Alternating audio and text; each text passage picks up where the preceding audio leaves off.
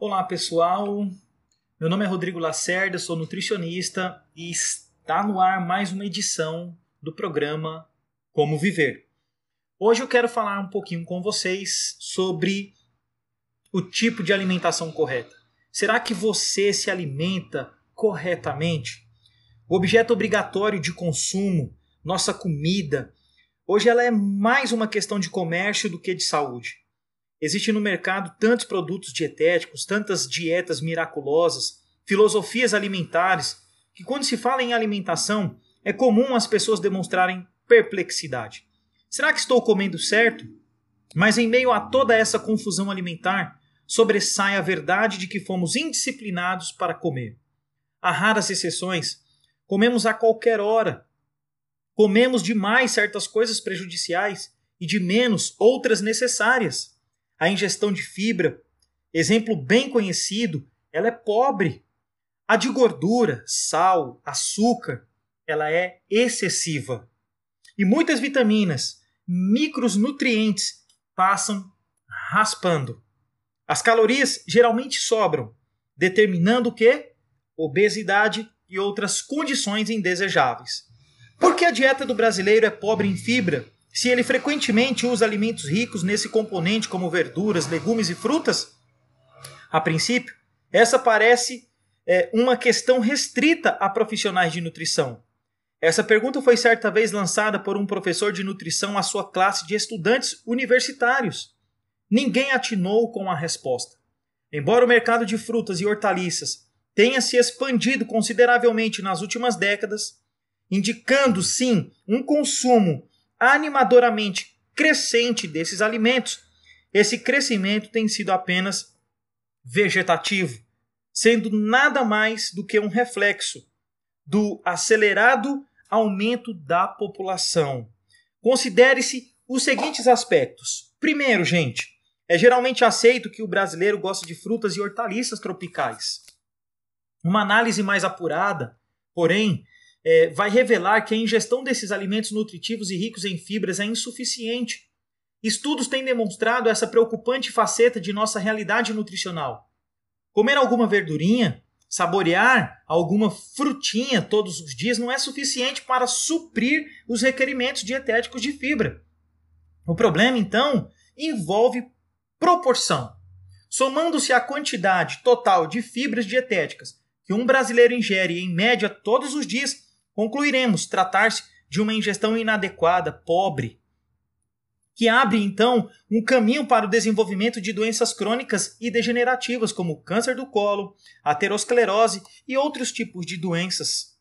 Então é preciso ingerir muito mais frutas e hortaliças que o habitual, e soma-se a isso a necessidade de consumir cereais integrais, o que não é hábito alimentar do brasileiro.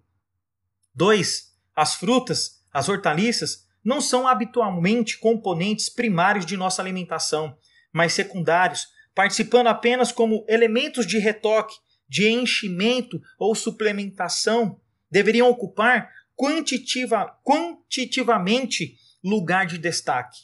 Terceiro passo.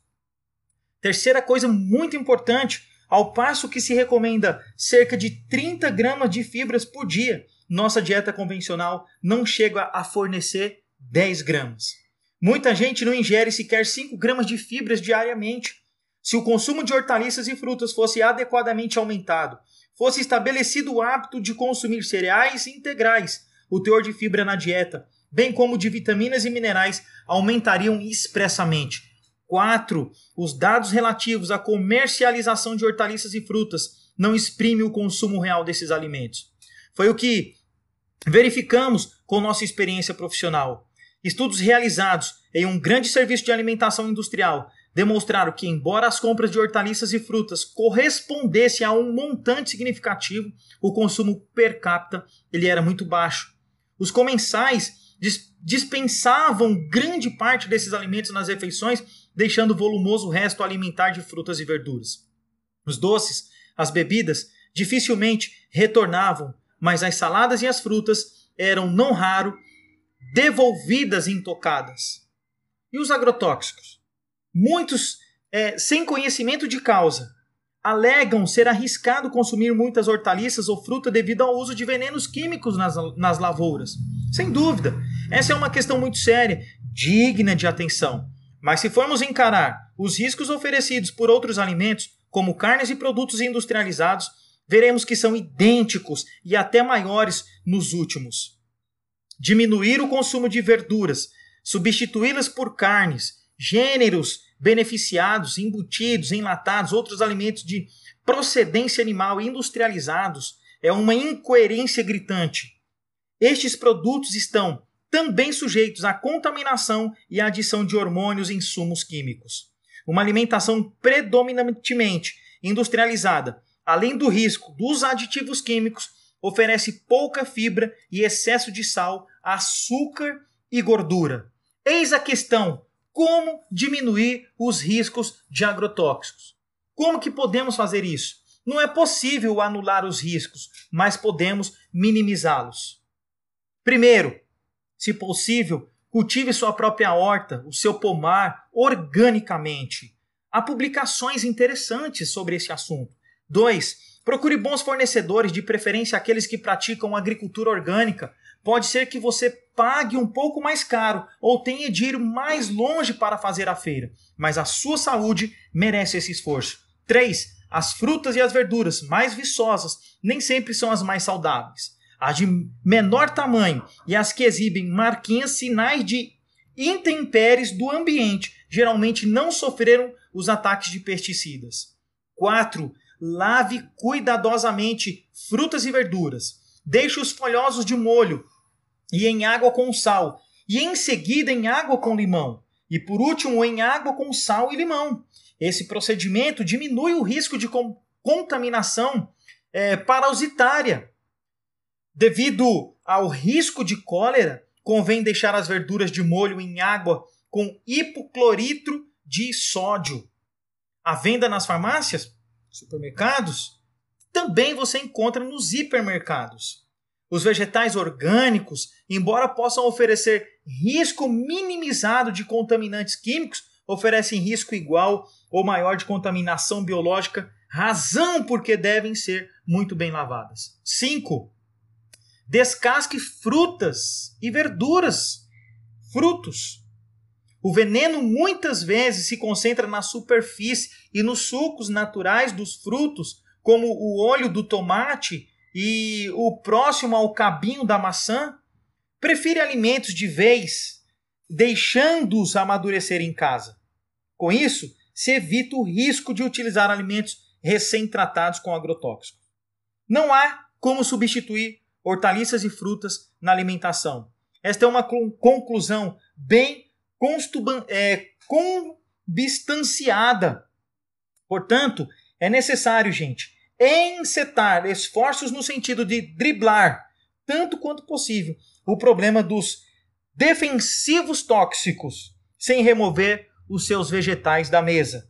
A remoção dos vegetais da mesa trará prejuízos incalculáveis a nutrição.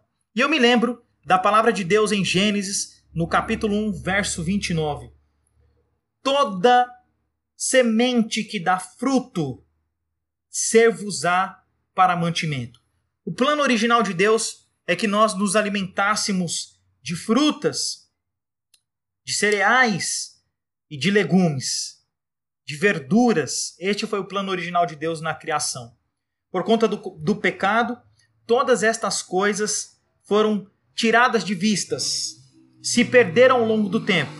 E hoje nós vivemos os últimos dias da história do mundo, onde nós precisamos colocar em prática a reforma de saúde. Um grande abraço e até o próximo programa do seu querido amigo e nutricionista Rodrigo Lacerda. Olá, tudo jóia? Eu sou o Rodrigo Lacerda, seu nutricionista, e está no ar mais uma edição do programa Como Viver. Vamos falar sobre queda de cabelo hoje? O que pode ser? É isso mesmo, a queda de cabelo excessiva é uma adversidade enfrentada por muitas pessoas, principalmente mulheres. Mas afinal, o que pode causar a queda de cabelo excessiva? Existe uma infinidade de fatores que podem contribuir para, queda, para que a queda de cabelo aconteça. Mas antes de entender quais são as causas de, da queda de cabelo, quero te mostrar quais são as fases do cabelo. E a primeira fase é a primeira fase é chamada de fase anágena. É o período de crescimento do cabelo. E esse processo permanecerá ativo de 1 a 7 anos, com uma taxa média de crescimento de 1 centímetro por mês. A segunda fase é chamada de fase catágena, que é um período de transição e é o momento que o cabelo começa a morrer. O crescimento para e a raiz do cabelo é, se desprende da papila. Geralmente dura ao longo de, dois, é, de duas a três semanas. A terceira fase é chamada a fase de telogena, telógena, né? Na verdade, telógena. E essa fase de repouso que continua por um período de três a quatro meses, durante este período todo aí, é, a papila né, repousa e sem um fornecimento aí de nutrientes. A raiz do cabelo existente escolhe, deixando espaço, então, é, encolhe, né, deixando é, o espaço para o crescimento do novo cabelo dentro é, do folículo. Nesta última fase, o cabelo que estava morrendo, ele cai e deixa espaço aí para um novo fio. É importante entender essas fases para ficar claro que a queda de cabelo ela é normal. Normalmente perdemos de 50 a 100 fios de cabelos por dia. Mas é importante observar o nosso corpo e nossos hábitos para compreender o que pode causar a queda de cabelo excessiva, certo? É... O eflúvio do telógeno é uma condição em que o cabelo permanece na fase, na fase telógena, queda natural, né, do ciclo de, de crescimento. Isso faz com que é, mais cabelos caiam, né, às vezes em punhados. O eflúvio do telógeno é geralmente uma condição temporária que se resolve com o tempo. Mas ainda assim é aconselhável consultar o seu médico para poder descobrir a causa. Algumas causas possíveis, né, inclui momentos de estresse severo ou a realização de uma cirurgia, é, um parto, né? Além disso, uma rápida perda de peso, problemas na tiroide e o consumo de alguns medicamentos que podem também provocar este tipo de perda de cabelo. Se você consegue associar a perda de cabelo a alguns desses fatores, é importante você procurar o seu médico, tá? Exemplos de medicamentos que podem causar a perda de cabelo: anticoagulantes, né? anticoagulante, antidepressivos, é, bloqueadores betas, medicamentos para baixar o colesterol, pupila anticoncepcional, pílula né, anticoncepcional. Tá? O eflúvio anágeno faz com que grandes quantidades de cabelo caiam rapidamente durante a fase anágena, ou seja, durante o crescimento do ciclo capilar. Essa condição ela pode fazer com que os cabelos caiam, né? E da, da cabeça e de outras partes do corpo, incluindo sobrancelhas e cílios também. E as causas do eflúvio anágeno é, inclui quimioterapia, radiação, infecções é, fun, é, fungais né, e doenças autoimunes. O tratamento para essa condição depende da causa. É, caso a queda seja resultado da quimioterapia, por exemplo, o cabelo geralmente volta a crescer de 3 a 6 meses após a interrupção do tratamento. A queda de cabelo excessiva também pode acontecer por alopécia areata, né? uma condição autoimune que causa queda de cabelo repentinamente. O sistema imunológico ataca os folículos capilares juntamente com outras partes saudáveis do corpo. Os cabelos do couro cabeludo, bem como as sobrancelhas e os cílios, podem cair em pequenos pedaços também. Se uma pessoa tem essa condição, ela deve consultar um médico. O médico pode prescrever medicamentos para ajudar o cabelo a crescer novamente, tá? Bom, alopécia por, por tração é a perda de cabelo devido ao puxar o cabelo para penteados né, apertados, o que faz com que é, ele se solte. Os penteados associados a essa condição incluem os rabos de cavalo, tranças, extensões de cabelo. Se a alopécia por tração continuar, uma pessoa pode desenvolver manchas calvas e queda de cabelo. Em termos de autocuidado, evitar penteados apertados geralmente previne mais danos, né? Agora, existe a queda de cabelo, gente, que é onde é, nós trabalhamos mais, é, é, a queda de cabelo por excessiva, é, por excessiva é, deficiência nutricional. E as deficiências nutricionais, elas também podem causar queda de cabelo excessiva. Dietas extremas com pouca proteína, certas vitaminas como ferro, às vezes elas podem causar queda excessiva de cabelo. Além de pessoas com anemia, também podem ter perda de cabelo. Então, fazer um exame de sangue é uma maneira eficiente para verificar se há existência de uma deficiência nutricional que pode estar causando aí a queda de cabelo, tá? Agora, o que fazer? Se a queda de cabelo está em excesso, está te incomodando, primeiramente faça um exame de sangue para descartar a deficiência nutricional. Converse com seu médico, né, se as medicações podem ser a causa da queda de cabelo.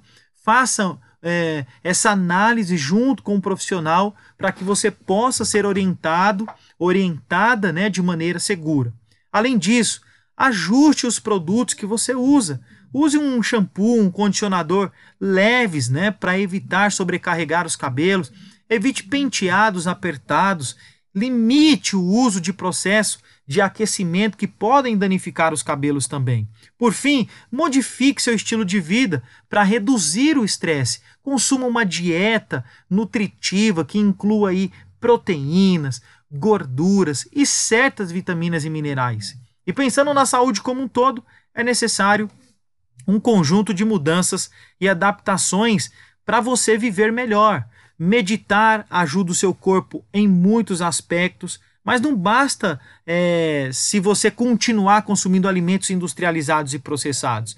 É necessário implementar uma reeducação alimentar e mudanças no seu estilo de vida, tá? Isso é fundamental, é muito, muitíssimo importante para você entender estas coisas, tá? E, e com isso, me falando de cabelo, eu me lembro aqui da passagem da Bíblia, né? Muito importante, uma passagem maravilhosa de que Deus ele conta os nossos fios de cabelo. Ele conhece todas as nossas necessidades, tá? Os fios de cabelos são contados por Deus, tá? Contados por Deus. Então ele nos conhece. Se cada fio do nosso cabelo ele consegue, né? Ele, ele consegue é, contar, ele sabe quantos fios nós temos. Imagine, gente. Olha o que diz a Bíblia em Lucas capítulo 12, verso 7. Portanto, até os fios de cabelo da nossa cabeça estão todos contados. Aí ele diz: Não temais, valeis muito mais do que milhares é, de pardais. Olha que coisa bonita. Deus nos conhece. Deus te conhece, ele conta cada fio de seu cabelo. Então por que entrar em desespero? Por que desanimar? Entrega os teus caminhos nas mãos do Senhor e ele vai suprir todas as suas necessidades, as suas necessidades físicas, mentais e espirituais. Que Deus te abençoe. Meu nome é Rodrigo Lacerda, eu sou nutricionista e aqui foi mais uma edição do nosso programa como viver. Até o nosso, o nosso próximo episódio. Até mais.